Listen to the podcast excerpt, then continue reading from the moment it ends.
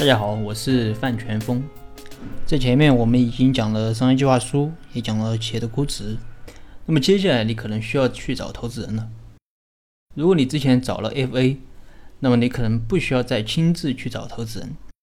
但如果你没有找 FA，那你可能就需要自己去找投资人。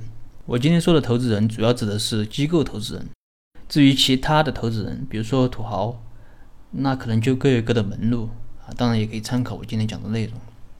第一种方法就是直接去找投资人。有朋友说，这些私募股权基金的网站上都有专门收 BP 的邮箱，我直接给这个邮箱发 BP 行不行？我觉得可以试一试，但不要抱有太大的希望。原因我前面已经说过了。那怎样去找呢？其实你真的想找，你肯定是找得到的。为什么这样说？你可以思考这样一个问题：你的产品是怎样卖出去的？你是怎样和客户搭上线的？可能有的是从最初的摆摊、上门推销、开门店，或者是通过熟人朋友介绍等等。反正你肯定是会想方设法的去找客户。其实找 VC 也差不多，只要你想去找，你肯定是找得到的。如果你通过各种渠道找到了投资人，其实你就是在变相的证明你的能力和你创业的决心。这里我给大家分享一个我朋友使用过的方法。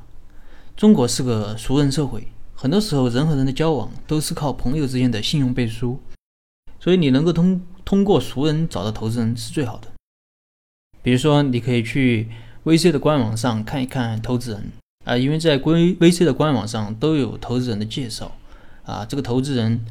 是一个什么样的履历？他擅长投资哪个领域？如果看中了，你可以再去微博看看。他如果注册了微博，那么你看一下他关注了哪些人，然后再看看有没有你认识的人。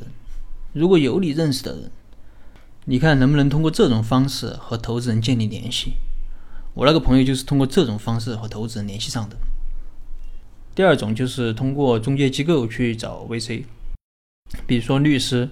会计师 VC 肯定是有合作的律师和会计师的，因为 VC 在整个运作的过程中几乎都要用到律师。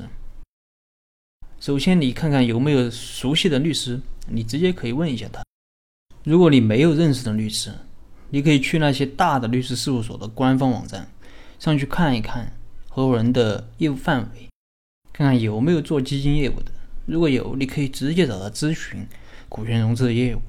顺便让他给你介绍投资人，这是第二种。第三种就是找猎头。其实猎头的社交圈子还是很广的，他们认识投资人的可能性是非常高的。第四种就是通过创业者的渠道。首先，如果你身边有创业的朋友，看看他们有没有被 VC 投过资。如果他们被投过，那你可以直接去找他帮你介绍投资人。其次，如果你身边没有这样的朋友，那么你可以去 VC 的官网上看一看，投资人以前投过哪些企业，然后试着和这些企业的合伙人取得联系，看看能不能通过他们去认识投资人。如果你们之间有业务合作，就比较好谈；实在没有的话也不要紧，反正你得让人家有好处，那么这个事儿就好谈。这是第四点。那么以上呢，就是今天和大家介绍的一些找投资人的方法。但无论你怎么去找，重点还是得把自己公司的业务做好才行。好了，今天的分享就到这儿。如果你有什么疑问，你可以添加我的微信或者给我留言，我们再深入的沟通交流。